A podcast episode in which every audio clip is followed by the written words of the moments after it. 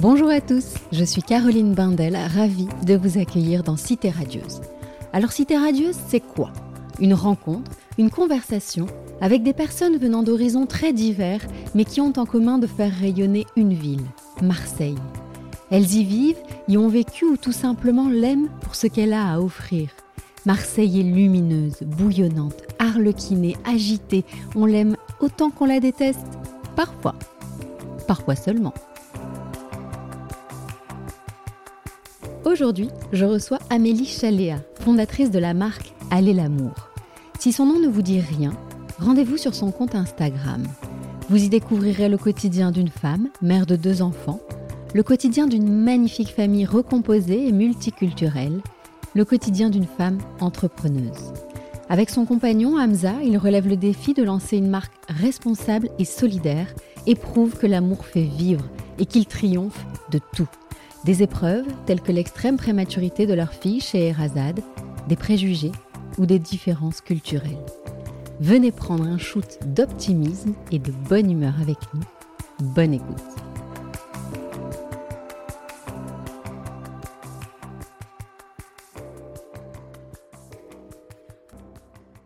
Amélie, bonjour. Bonjour Caroline. Je suis hyper heureuse de t'avoir à mon micro car ça fait de longs mois que je suis ton compte Instagram. Alors c'est grâce à Elsa Wolinski à la base. Mmh. À un moment de ta vie où elle nous avait parlé d'un combat que tu menais mmh. avec euh, Hamza, ton compagnon, pour la survie de votre merveilleuse petite fille, chère mmh. Azad, née prématurément. Donc je crois que ce jour-là, elle avait dû dire envoyez-leur euh, des bonnes ondes, de l'amour. Euh, elle nous a beaucoup soutenu, Elsa. Et je me suis retrouvée sur ton compte comme ça. Cette histoire, euh, tu l'as beaucoup racontée. On va pas y revenir forcément aujourd'hui ou alors juste entre les lignes. Ton compte, je lui suis toujours depuis. Alors, si à l'époque c'était euh, par empathie avec l'envie folle de vous envoyer des bonnes ondes et, mm. que vous gagnez ce combat, ce qui est le cas aujourd'hui, as-tu une idée de ce qui fait qu'on reste après As-tu conscience de ce, qui, de ce qui émane de toi, de ce qui fait de toi aujourd'hui une influenceuse? Alors, c'est une très bonne question et c'est une question que je me pose souvent parce que c'est vrai que je me rends compte que la plupart de la communauté est arrivée par empathie face à l'épreuve qu'on a traversée à travers la prématurité de, de notre fille qui est extrême prématurée. Et euh, en fait, moi, ce que j'essaye de faire avec mon compte Instagram, c'est de parler de la vie d'une mère, d'une femme et d'une famille euh, recomposée, euh, multiculturelle, aujourd'hui en 2022 en France. Donc ça fait pas mal de sujets. Alors évidemment, je parle aussi beaucoup de prématurité parce que bah, c'est une expérience de vie qu'on a vécue et il y a beaucoup de gens qui me disent oui, mais bon, euh, enfin beaucoup de gens, on m'a déjà fait la réflexion en disant bon bah t'as beaucoup raconté Sherazade de la prématurité, donc ça a aidé beaucoup de parents quand tu étais à l'hôpital ou juste après la sortie de l'hôpital parce que ça donne un exemple positif et du coup ça leur donne de l'espoir donc ils s'accrochent. Mais maintenant que Sherazade grandit et qu'elle va bien. Euh, euh, qu'est-ce que tu vas bien pouvoir raconter? Et c'est là où je réponds souvent bah, que, en fait, euh, un, je raconte pas que de la prématurité, et ensuite, euh, cette histoire de prématurité, elle, pour moi, elle résonne pas forcément qu'avec des parents qui ont vécu la prématurité, parce que c'est une histoire d'une famille qui fait mm. face à une difficulté et qui la surmonte. Donc c'est quelque chose d'assez universel. Il y a aussi le fait que un parent de prématuré reste parent de prématuré à vie euh, je pense que et je reçois beaucoup de messages comme ça euh, de mamans notamment qui me disent bah moi voilà mon fils il a 20 ans il va hyper bien mais je me j'oublierai jamais le son du scope de l'AREA, mm. le son des machines. Et du coup, ces histoires résonnent toujours quelque part parce que ça change complètement la parentalité et le rapport à son enfant. Et moi, ça m'a complètement changé en tant que femme, ça m'a complètement désarçonné euh, sur plein de choses, sur euh, mon positionnement social, sur mon job hein, euh, que j'ai quitté pour monter ma marque, sur mon rapport à mon corps qui a été profondément marqué par ça. Alors c'est déjà le cas quand tu es maman mais là, en plus, avec cette épreuve, c'était particulier. Dans le couple, dans la famille, dans le rapport à l'autre enfant. Donc, j'essaye de raconter tout ça. Et pour répondre à ta question, puisque là, ma réponse est extrêmement longue. Donc mais, mais on adore, je bois tes paroles. non, ce que j'essaye de faire, c'est euh, de raconter la vie quotidienne d'une femme mère aujourd'hui et d'essayer de diffuser un message positif. De oui, euh, on peut vivre ensemble même si on a des origines différentes. Oui, on peut euh, retrouver l'amour même si on pense qu'on le retrouvera jamais, qu'on est mère célibataire et qu'on galère. Et puis d'ailleurs, c'est pas obligatoire de retrouver l'amour et on peut aussi être très bien euh, toute seule et on n'est pas obligé d'être validé par le fait d'être en couple. Oui, on peut avoir 15 kilos euh, de plus que ce qu'on avait, j'aime pas dire en trop, mais de plus qu'avant ce qu'on est notre bébé et, et essayer d'épouser ce nouveau corps et de se sentir forte et puissante dans ce nouveau corps. Et on peut euh, surmonter des épreuves parfois dramatiques. Euh, parfois à l'hôpital, et, euh, et, la vie continue après, malgré les choses euh, difficiles qu'on peut, qu'on peut traverser. Quoi. Oui, alors effectivement, tu as, tu as, fait une réponse et tu as répondu en partie à certaines des questions qui vont venir, parce qu'évidemment, on va revenir sur ta carrière avant, sur le changement radical d'orientation, cette marque, Elle est l'amour qui voit le jour. Mais si je posais cette question, c'était aussi pour comprendre qui tu étais, au-delà de, de, ce CV remarquable au demeurant. Est-ce que ado ou plus tard, tu étais ce qu'on appelle une meneuse? Je sais pas si j'étais une meneuse ado. Euh, alors, j'ai le souvenir, peut-être, euh, il faut que je remonte. Alors, enfant, petit enfant, mais genre euh, jusqu'au primaire, tu vois, j'étais extrêmement timide. Mais extrêmement timide. C'est-à-dire, j'avais peur de parler aux gens. Moi, moi, je suis fille unique. J'ai failli avoir une sœur jumelle qui n'est pas née. Donc, peut-être ça raconte aussi quelque chose sur moi, cette gémellité qui n'a pas existé au final. et j'avais peur d'aller vers les gens, j'avais pas tellement de copains à l'école quand la maîtresse m'interrogeait, je devenais toute rouge et tout ça. Mais je me rappelle d'une fois, je vous jure que je n'invente pas cette anecdote, elle est vraie. Il y avait un, petit garçon en primaire qui m'embêtait tout le temps, genre qui me tirait les cheveux, euh, me soulevait les jupes. Bon, et, alors tout le monde disait il est un peu amoureux de toi. Je suis là bah euh, ok, mais c'est désagréable. Enfin, il peut arrêter de me faire chier par exemple. Et mais bon, j'étais très timide donc je me rebellais pas trop. Et un jour, il a vraiment levé ma jupe, mais très haut, devant tout le monde dans la cour de récré, quoi. Donc tout le monde a rigolé en regardant ma, ma culotte. Franchement, j'étais trop mate. Je lui ai décollé une droite. Euh, donc je fais pas l'apologie de la violence. Il ne faut pas répondre à, au harcèlement par la violence. Mais je te jure que cet acte, et en fait, après, il a pleuré, il s'est excusé. Donc malheureusement, c'est un acte de violence qui a conduit à ça, mais ça m'a donné quelque part confiance en moi. Enfin, il y a eu un côté du genre, non, bah en fait, euh, j'ai le droit aussi de, de mettre une barrière, un nom ou euh, de mettre une limite pour exister. Donc là, je te parle de mon enfance. Et ensuite, ado, je sais pas si j'étais meneuse, mais j'étais plutôt la nana un peu bizarre, quoi. C'est-à-dire que euh, à la fois, euh, je pouvais être première de ma classe en terminale S, mais aller me faire des dreadlocks et apprendre à faire des bolasses dans la rue à Bordeaux tu vois, place Sainte-Catherine, quoi. Enfin, il y avait un truc un peu bizarre où j'étais un peu euh, euh, bénévole dans des festivals de musique un peu alternatifs, à écouter les ogres de Barbac en boucle, qui est quand même très à gauche, euh, mm. très punk à chien et tout ça, alors que j'étais dans un cadre plutôt bourgeois, Bordeaux. Euh, études supérieures, mmh. codérant tennis, tu vois. Je me mettais un peu toujours à côté de l'endroit où j'étais vraiment. Quand je disais meneuse, c'était pour faire un parallèle avec influenceuse. Peut-être à cette période-là, tu penses que tu n'aurais pas été euh, influenceuse? Non, parce que je sais pas si les gens avaient très envie de me ressembler. Plutôt, ils me regardaient en me disant, mais qu'est-ce qu'elle fait, celle-là? D'ailleurs, quand je suis rentrée en école de commerce, c'était un peu la running joke. Parce que, alors, je dis que j'étais pas meneuse, mais quand je suis arrivée en école de commerce à Reims, j'ai quand même très vite fait partie du BDE et j'étais vice-présidente du BDE. Donc quand même, j'avais envie de faire des trucs, quoi. Mais c'était pas envie pour que les gens me suivent ou même. C'était plus euh, pour pas m'emmerder, pour faire des trucs, pour essayer des trucs nouveaux. Tu vois, c'est comme quand tu vas apprendre à faire des bolasses dans la rue quand t'es en classe prépa. C'est trop bizarre en fait. Mais j'adorais ce décalage. Euh, et ça, c'est quelque chose que j'ai gardé. Donc ça peut intriguer les gens. Je pense pas qu'en école de commerce, il y a beaucoup de gens qui voulaient me ressembler à cette époque-là. Surtout qu'il y a. Hum, j'avais pas une super bonne réputation moi, en école de commerce, dans le sens où j'avais quand même une sexualité assez libérée et que bah, c'est très mal vu dans ces milieux-là quand tu es une fille. Donc j'étais un peu la salope de l'école de commerce, hein, si je parle honnêtement. Si j'étais un garçon, je pense que ça aurait, j'aurais eu un on m'aurait dit que j'étais un donjon. Voilà. bien sûr. Donc j'ai failli être un donjon, mais j'étais une salope. Bref.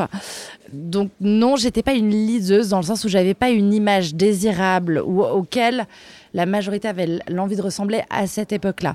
Ce qui est marrant, c'est qu'aujourd'hui, par contre, il y a beaucoup, beaucoup de gens que j'ai rencontrés en école de commerce qui me suivent sur Instagram et que je retrouve via Instagram et qui sont beaucoup plus en phase. Enfin, j'ai l'impression qu'ils s'identifient beaucoup plus à ma vie aujourd'hui. Donc, je ne renie rien. Et c'était quand même des années hyper où j'ai énormément appris, où j'ai construit ma personnalité aussi. Mais oui, disons que j'étais curieuse. Je sais pas si j'étais leaduse et je sais pas si j'aurais été influenceuse à l'époque. Ou alors j'aurais inventé un nouveau type, pas d'influence, mais tu vois, une nouvelle trend, quoi. On sent quand même un, fort caractère. Hein. Donc ce, caractère qui t'a permis de mener de front euh, une carrière, on le disait, une vie de mère célibataire, d'un merveilleux ado, prénommé Léonard. Et puis évidemment l'épreuve en néonate. Mm. Jusque-là et avant ça, ta vie était celle quoi, d'une Parisienne plutôt très indépendante, euh, travaillant dans la com dans un grand groupe de cosmétiques plutôt sur les rails, quoi.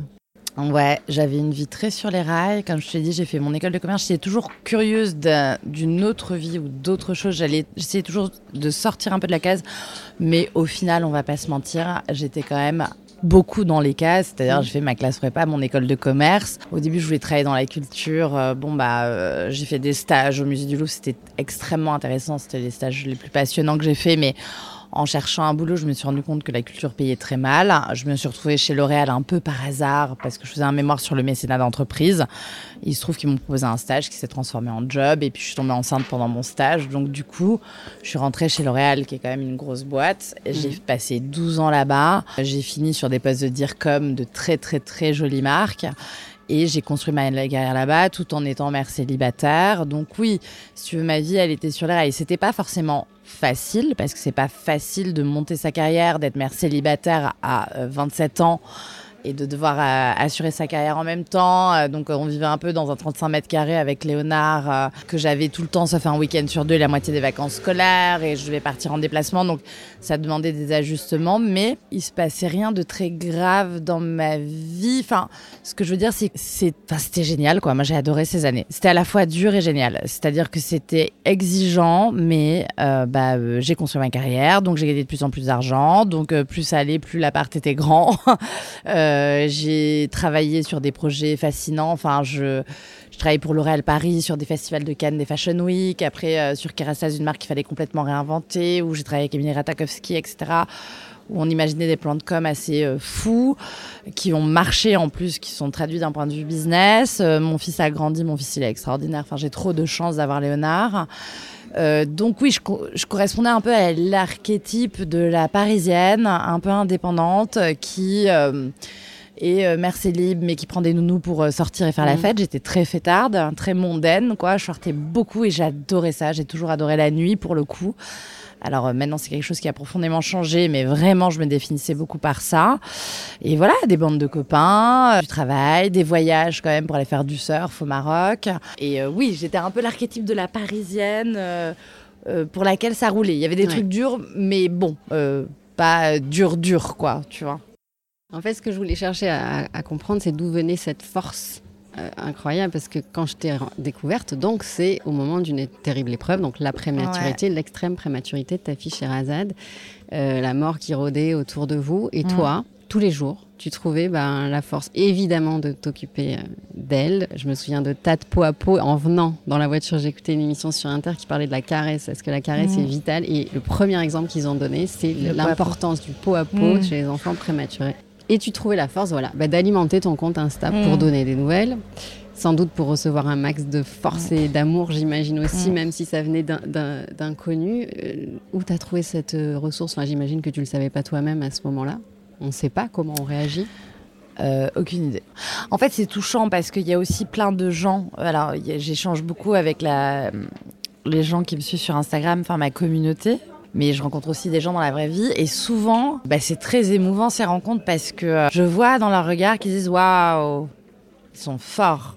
Et puis souvent, euh, ce que j'aime bien aussi, c'est que c'est pas que sur moi, c'est aussi pour Hamza et c'est beaucoup pour Sherazade qui est la vraie héroïne de cette histoire parce qu'à la fin, c'était elle dans la couveuse qui était branchée de partout et qui est, enfin, je, je savais même pas que c'était possible en fait. Une telle force Une force de vie comme ça, je sais pas en fait. Enfin, en fait, ma force, elle est venue d'où Elle est venue d'elle? Enfin, c'est elle qui m'a portée, hein. C'est pas l'inverse. Hein. En fait, les, les événements, ils s'enchaînent, donc tu, fais. En fait, t'as pas le choix. Euh, donc tu fais autant que tu peux. Euh, tu fais autant que tu peux. Moi, ma fille, elle m'a donné une leçon de vie immense. Après, euh, je vais pas te mentir, euh, c'était terrible. Et 24 heures après sa naissance, moi, je me suis dit que j'y arriverais pas, enfin que je pouvais pas, je pouvais même plus marcher. Tu vois, je marchais pliée en deux là, parce que j'avais une césarienne, puis j'étais traumatisée comme une mamie, quoi. Et je me rappelle aller la voir en en néonate en chaise roulante et je voyais des nanas sortir de néonate, tu vois, habillées normalement, un peu maquillées, jolies, contentes d'avoir vu leur bébé, même s'ils étaient en néonate. Et j'ai regardé, je disais, mais ces nanas, c'est les nanas les plus fortes de l'univers, c'est Beyoncé. En fait, on parle de Beyoncé, mais il faut parler de ces nanas. C'est elles, en fait, qui sont hyper fortes, mm. tu vois. Comment tu fais, en fait? T'as ton bébé entre la vie et la mort, tu marches, tu te maquilles, tu parles. Je me disais, mais comment je vais faire même pour aller rentrer dans une boulangerie, commander un croissant, tu vois? Je peux plus, en fait. Par le genre, je peux plus interagir, je peux plus rien faire. Qu'est-ce qui a fait que ça a tenu? Un, euh, le fait qu'elle, elle soit en vie, euh, me forçait à tenir en mm. fait, parce qu'à un moment il fallait lui faire honneur aussi et être là pour elle. Deux, Hamza, qui est resté de A à Z. Il faut savoir qu'aujourd'hui, un papa à qui il arrive ça n'a pas un congé paternité aussi long que la maman, donc il a le droit à un mois, ce qui est déjà bien. Mais si tu veux, quand ton enfant naît euh, 3 à 4 mois avant, bah, c'est pas assez, parce que la maman se retrouve toute seule à l'hôpital avec un enfant entre la vie et la mort. Mmh. Pareil, quand on était en grossesse pato, il a fallu se battre pour qu'il reste dans ma chambre, hein, parce qu'on voulait l'envoyer à l'hôtel ou dans un truc à côté. Je disais, mais en fait, sa fille qui est dans mon ventre, c'est sa fille. Elle est entre la vie et la mort. Et moi aussi, par ailleurs, parce que je faisais une hémorragie. Donc, euh, on va rester ensemble. On a réussi à rester ensemble, mais c'était un combat, je vais pas te mentir. Après, voilà, euh, l'hôpital, le personnel fait comme ils peuvent, avec les moyens qu'ils peuvent. Donc, c'est des décisions qui doivent être prises très en haut et, et, surtout qui doivent être accompagnées de moyens. Ça sert à rien de juste dire c'est pas sympa, il peut pas rester. Le ministère de la Santé doit débloquer des moyens et pour les préma, pour les grossesses pato, pour les femmes enceintes. Bref, il y a beaucoup de sujets sur l'hôpital, mais ça, on le sait. Donc évidemment Hamza, nos proches quand même qui étaient très soutenants. Et puis, quand tu me dis que j'ai trouvé la force de communiquer sur ce qui nous se passait, mais pour moi, c'était pas euh, trouver la force en fait, c'était une bouée. Je me suis mais complètement accrochée à ce moment-là, à ce que je faisais sur Instagram. Alors après, je le faisais pas en mode je fais 55 stories en réa, regardez, euh, ça sonne, c'est marrant. Enfin, c'était vraiment, j'essayais de le faire quand même de manière assez pudique, puisque c'est très compliqué comme moment. Te retrouves quand même face à un être humain qui est l'être que tu aimes le plus au monde, qui pèse 800 grammes, qui est entre la vie et la mort. Tu es dans une salle avec huit autres bébés, il y a des bébés qui partent. Donc, euh, tu es confronté à la vie, la mort, les autres parents. C'est un moment d'extrême pudeur. C'est compliqué de raconter ça sans être voyeuriste, quoi. Euh, moi, j'ai eu besoin de le raconter. Alors, je faisais attention à ce que je montrais. D'ailleurs, je me souviens qu'à l'époque, on avait beaucoup de discussions avec Hamza sur qu'est-ce que je montrais, parce qu'on ne voulait pas montrer des choses trop dures visuellement. Chose que je montre beaucoup plus facilement aujourd'hui, deux ans après, parce que je me rappelle que moi, en réa, quand je savais pas si elle allait survivre, quand elle était euh, en train de se faire réanimer ou quoi, qu'on devait attendre dans le couloir pour savoir si elle allait vivre ou pas. Je me rappelle qu'il y avait des panneaux de photos de bébés et tu les voyais à 800 grammes intubés et ensuite tu les voyais à 3 ans euh, et ça allait très bien, quoi. Et ces, ces photos-là, c'est ça qui m'a fait tenir aussi. Et je me suis dit, bah voilà, si ça marche, je montrerai ces moments-là. Il faut montrer à quel point ça a été dur parce que ça permet aux parents qui sont de s'identifier, de se dire, ok, là c'est vraiment la merde, mais ça peut arriver. Ça veut pas dire que ça va arriver. Il y a plein de bébés qui partent et ça veut pas dire que le combat il est moins héroïque et qu'ils sont moins forts, mais ça donne de l'espoir dans un truc qui est complètement incertain. Et si tu veux, moi, le fait de raconter tous les jours, donc je faisais un peu les, les photos, elles étaient un peu cadrées de manière à ce que ce soit pas trop violent ou pas trop explicite. D'ailleurs, c'est marrant parce que je relis les premiers posts, j'ai relu les premiers posts il y a pas longtemps et tu comprends pas trop au début ce qui se passe. Tu comprends juste qu'il y a l'hôpital, mais tu mm. comprends pas trop les enjeux. Mais je me disais, en fait, si aujourd'hui j'ai écrit, ça veut dire qu'aujourd'hui Sherazade a vécu et que les gens savent qu'elle a vécu aujourd'hui, donc elle a vécu. Je sais pas ce qui se passe dans trois heures, mais là, elle est vivante en fait. Et euh, ça m'a aidé à naviguer la situation et à affirmer contre vents et marées. Je convoquais le fait qu'elle était en vie et qu'elle euh, vivrait, quoi. Je racontais. Et ça fait aussi écho, c'est marrant, à son prénom qui est Sherazade, qui est la conteuse des mille et une nuits, qui a sa vie qui est mise en danger toutes les nuits par le sultan, etc. Et en racontant des histoires, elle survit. Je me suis accrochée à cette histoire à 1000%, tu vois, et ça m'a permis de naviguer la situation. Et d'ailleurs, tu lui racontais des histoires. Et je lui racontais des histoires, bien sûr, bien sûr. Donc c'est à partir de là que ton mantra, celui euh, avec lequel tu trinquais peu de temps avant, mais prend tout son sens, donc aller l'amour. Oui comme un cri de guerre, paradoxalement, comme une incantation, surtout aussi. Alors, euh, il y a des petits stickers qui ont fleuri devant le service des néonates. Ouais. Et euh, évidemment, à ce moment-là, tu es loin d'imaginer ce qu'il est en train de se passer aujourd'hui. Donc, Aller l'amour devient une petite entreprise familiale pour l'instant. Mm. À quel moment tu as compris que ta vie professionnelle d'avant te correspondait plus et qu'il fallait te lancer dans, cette aventure-là? Le vrai tournant, ça a été le jour de mon hospitalisation, le 12 septembre 2020, mais que j'ai mis euh, deux ans à le comprendre. Euh, parce que malgré tout, j'adorais mon job chez L'Oréal, enfin mes jobs chez L'Oréal. Malgré tout, L'Oréal est une entreprise qui m'a euh, super bien accompagnée au cours de ma carrière. Il faut juste savoir que du coup, quand tu as un enfant prématuré, tu as un congé mat très long, puis après souvent tu prends un congé de présence parentale parce que mhm. ton bébé est malade. Enfin, malade. Il a beaucoup de rendez-vous, notamment au CAMS qui suit les enfants en situation de handicap. Donc les premières années, en général, un des deux parents est un peu obligé de prendre un congé. Euh, grâce à L'Oréal, ça a eu un faible impact sur mon niveau de revenu. C'est-à-dire, ils ont un système de prévoyance, un système de solidarité en interne. Et je me rends compte aujourd'hui, en lisant beaucoup d'autres histoires, à quel point c'est rare et à quel point je suis reconnaissante. Euh, j'ai mis du temps dans ma tête à lâcher L'Oréal parce que j'adore L'Oréal. Mais encore aujourd'hui, au moment où je te parle, j'ai adoré ces années, j'ai adoré ce que j'ai appris, j'ai adoré les gens avec qui j'ai travaillé. Ça peut être dur parfois, le rythme est intense, mais les gens sont brillants.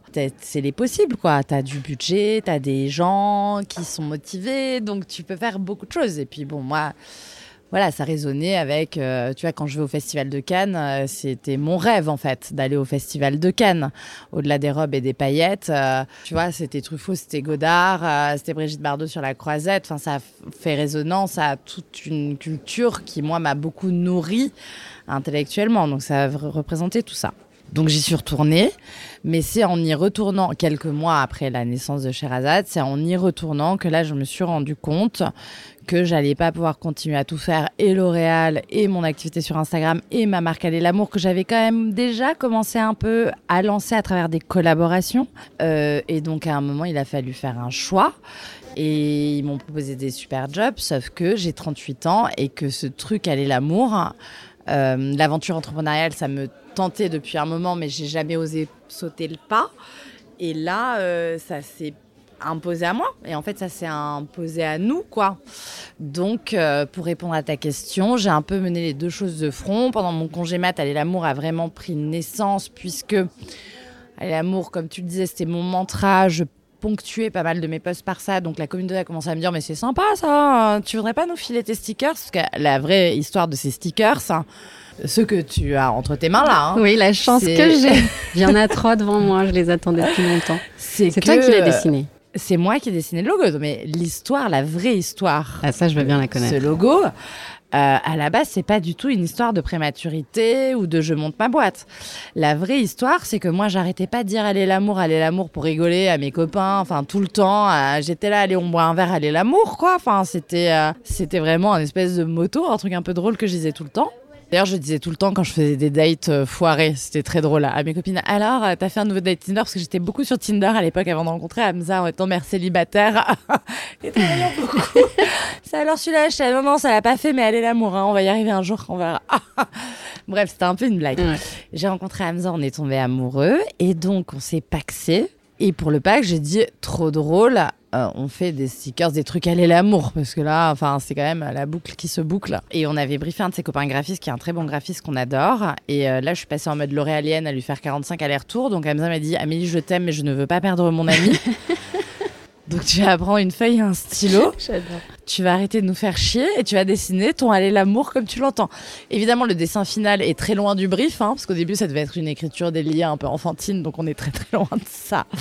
Mais on était content de ce qu'on avait trouvé et donc on a fait des stickers et des pins, mais pour nos copains, pour notre Pax, quoi. Et ça devait s'arrêter là. Et puis l'histoire a commencé de marque et, c'est vraiment créé parce que les mois où on s'est retrouvé à l'hôpital, à Lyon, loin de chez nous, parce qu'on n'était pas transférable à Paris, enfin bref, et qu'on allait tous les jours en réa, euh, moi, tous les jours, on était logé à la maison des, parents, donc dans l'enceinte de l'hôpital. Et tous les jours, on devait traverser le parking à pied de l'hôpital pour aller rejoindre Sherazade en réanimation, sans savoir dans quel état on la trouverait.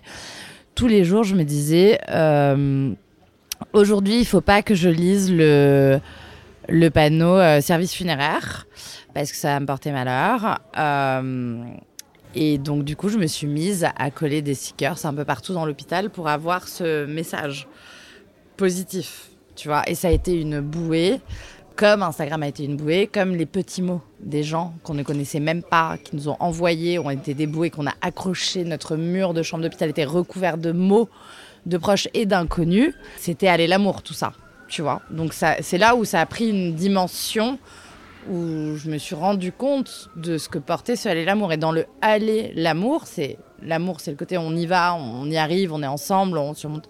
Mais tu as le aller qui m'intéresse. C'est pas juste vive l'amour, on s'aime, c'est super, c'est mignon, c'est cucu. Le aller, ça suggère de il faut donner une impulsion, tu vois. C'est pas facile en vrai de survivre, c'est pas facile de faire famille, c'est pas facile d'aimer, c'est pas facile de rester en couple, c'est pas facile de se séparer non plus. Et tout ça, c'est des actes d'amour. Tu vois, même une séparation pour moi peut être un acte mhm. d'amour.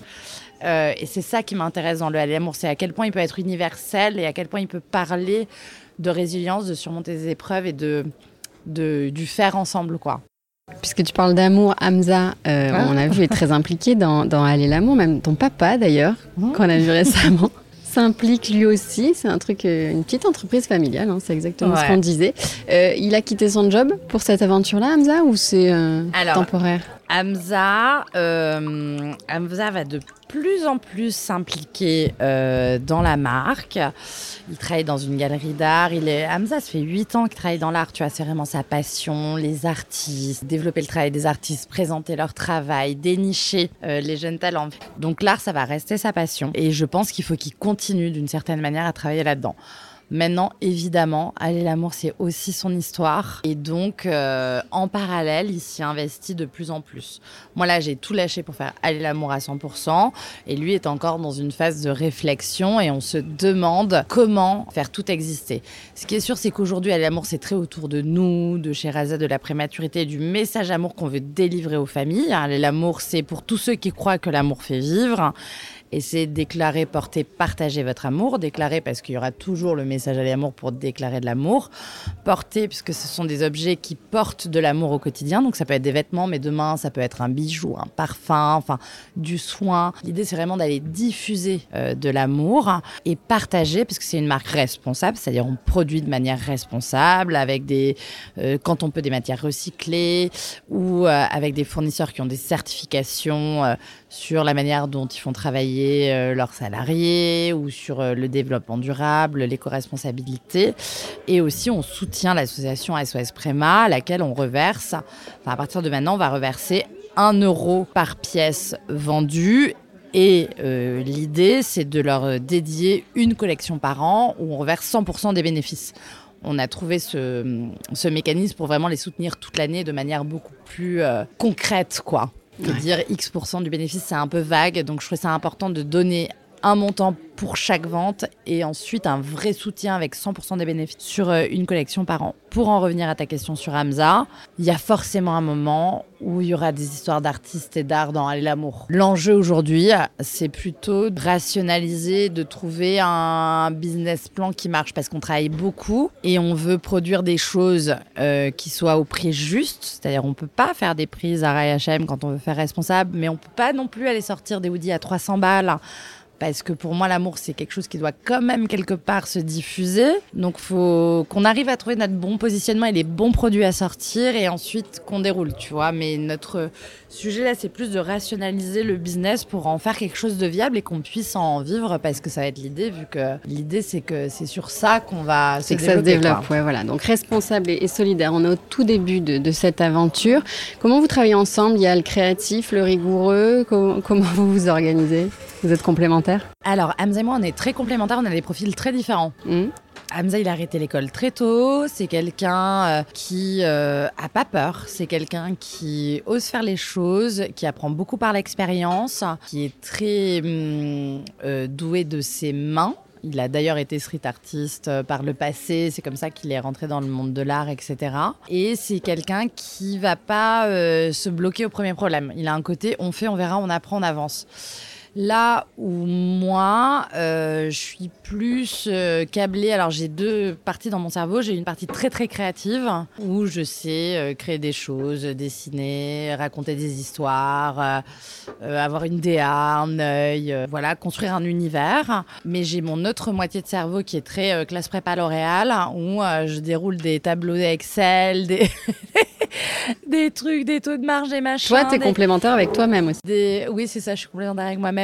C'est quoi les problèmes, les troisièmes, tu vois, c'est quoi le troisième problème qu'on va avoir pour le résoudre maintenant? Là où Amazon dit, en fait, t'es chiante avec tes problèmes. Si on essayait et après on apprendra. Donc parfois c'est, mais en fait c'est très complémentaire. Donc comment se répartir les choses? Moi évidemment je fais toute la partie euh, création, com, euh, image. Euh, et plus développement strat à long terme, business. Et disons que Abza va beaucoup m'aider dans la partie production, logistique, régler des problèmes. Euh, par exemple, euh, s'il faut appeler Colissimo et Chronopost pour créer un compte Colissimo et Chronopost et définir les prix des envois, mhm. je vous jure que ça fait une semaine que je n'en dors pas. J'ai l'impression d'être débile. Je ne comprends pas comment ça marche. Je ne comprends pas combien ça coûte d'envoyer un Woody avec la poche. J'ai l'impression que je vais crever. Je ne comprends Et ça, il gère. Et ça, lui, il comprend. Donc il le fait. Donc je sais très bien, fais-le, parce que moi, j'ai peur. Et j'ai tendance à me noyer dans un verre d'eau hyper simple comme ça, parce que tout le monde utilise Colissimo pour envoyer des colis. Hein. Faut pas avoir fait Polytechnique pour le faire. Mais vraiment, j'ai des trucs qui bloquent là où lui, il va être non, mais alors tu te calmes là, tu arrêtes de te faire des nœuds au cerveau, on pèse le truc. C'est le truc auquel tu faisais référence, mon papa. Hier, Hamza et mon papa ont passé la journée à peser nos produits pour savoir combien ça allait coûter de vous les envoyer. Donc sachez, si on rate les envois, on aura quand même essayé. Donc euh, on se sera trompé, mais on aura mis toute la bonne volonté du monde pour que ça se passe bien. Qui est le plus important bah Justement, est-ce qu'on peut avoir un avant-goût de ce que sera cette collection? Tu as commencé à en montrer un petit peu. Qu'est-ce que tu peux nous dire? Alors, ce que je peux dire, c'est que euh, l'idée de cette collection, donc c'est la première collection Aller l'amour euh, qu'on fait de A à Z. Jusqu'à maintenant, on a fait des collaborations avec d'autres marques qui nous ont aussi appris à comment on sort une collection, dans quel timing, comment on fait les choses de manière éco-responsable, qu'est-ce que ça veut dire en termes de coûts, etc. Donc c'était très très intéressant. Là, on fait tout nous-mêmes, donc on fait tout de bah, l'envoi des paquets au City Shop, euh, au shoot de la collection, à faire des protos, tout choisir, etc. Donc c'est je travaille beaucoup.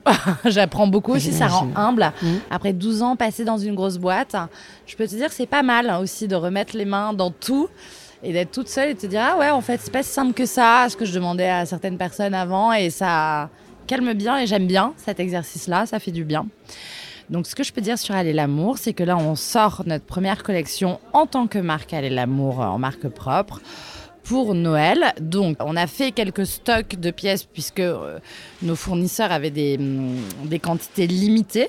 Donc, nous, on a parié sur certains stocks et certaines pièces seront plus en mode précommande. Donc, les mm, ventes vont ouvrir le 6 novembre. On assure une livraison pour le 10 décembre. Et à partir du 10 décembre, on livre dans les délais normaux euh, de la poste.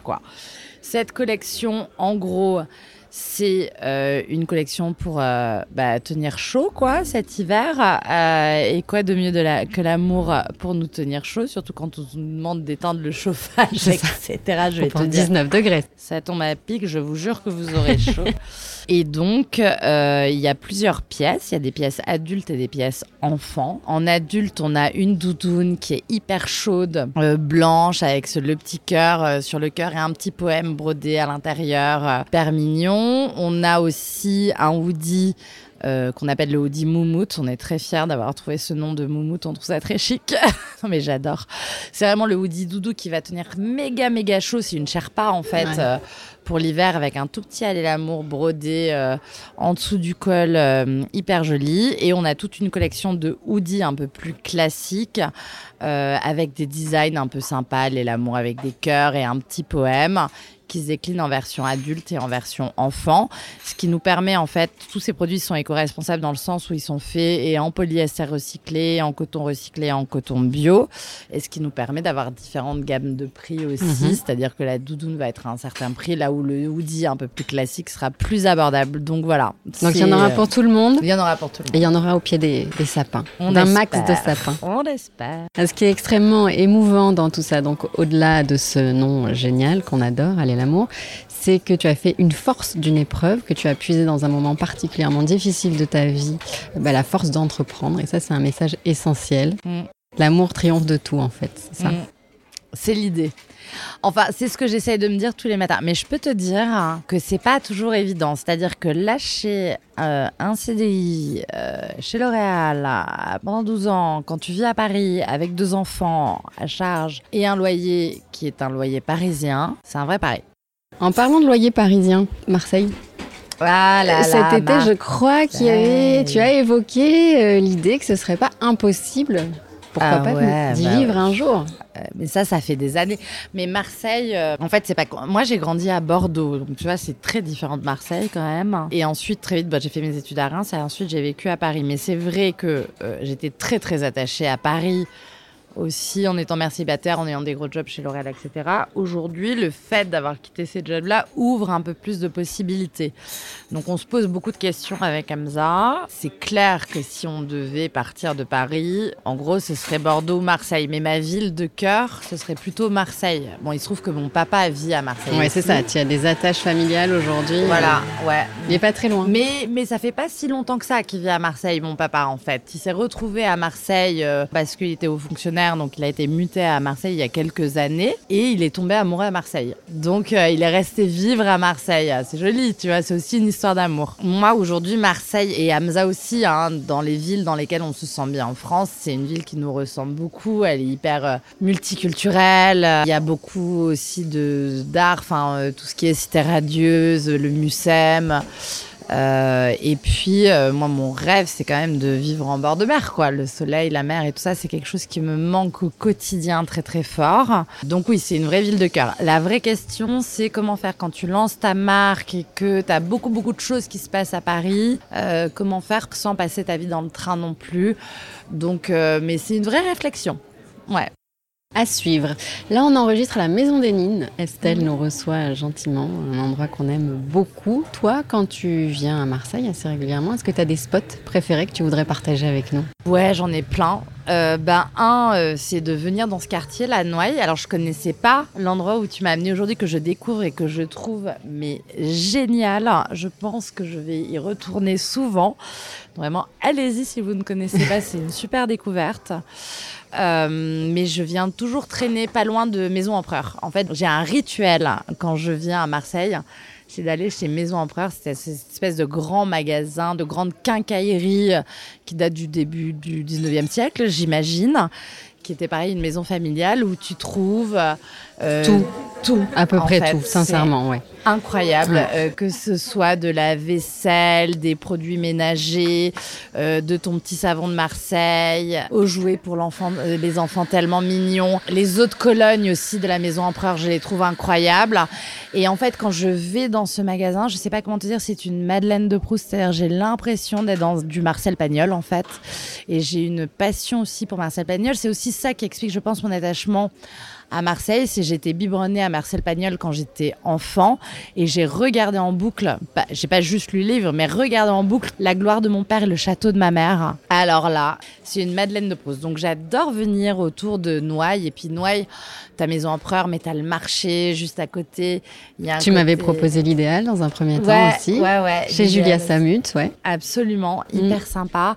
Et j'adore euh, ce mélange d'ambiance. Tu peux avoir des endroits hyper euh, chic, on pourrait qualifier un peu de bobo, hyper pointu, avec une jolie sélection, des jolies pièces, etc. Et 200 mètres plus loin, t'as le poissonnier euh, du marché noyer, quoi. et les paniers à 10 balles, euh, du petit bazar. Ça, j'adore ce type d'ambiance. Donc pour te répondre, je dirais un, euh, Noailles. Deux, on aime beaucoup aller dans un endroit qui est pas vraiment dans Marseille, qui est un peu à côté de Marseille, pas loin de l'Estac, c'est au Méjean. C'est la calanque du petit Méjean. Je sais pas si je devrais donner le spot, je pense qu'Amza va m'engueuler. Toi, t'aurais dû le garder parce que même moi, ça me dit rien. Ouais, et en fait, il y a plein de Marseillais qui connaissent pas. C'est un tout petit port et t'as un petit euh, restaurant qui s'appelle le Mange-Tout où tu bouffes un peu des poissons frits. Euh, c'est hyper simple et euh, tu prends des petits canots et tu vas te balader dans les calanques autour. C'est trop mignon et tu peux te baigner en rentrant dans le port. Et tu as une petite, euh, un petit chemin des douaniers aussi où tu peux te balader, hein, une petite pétanque. Enfin, c'est un petit monde parfait.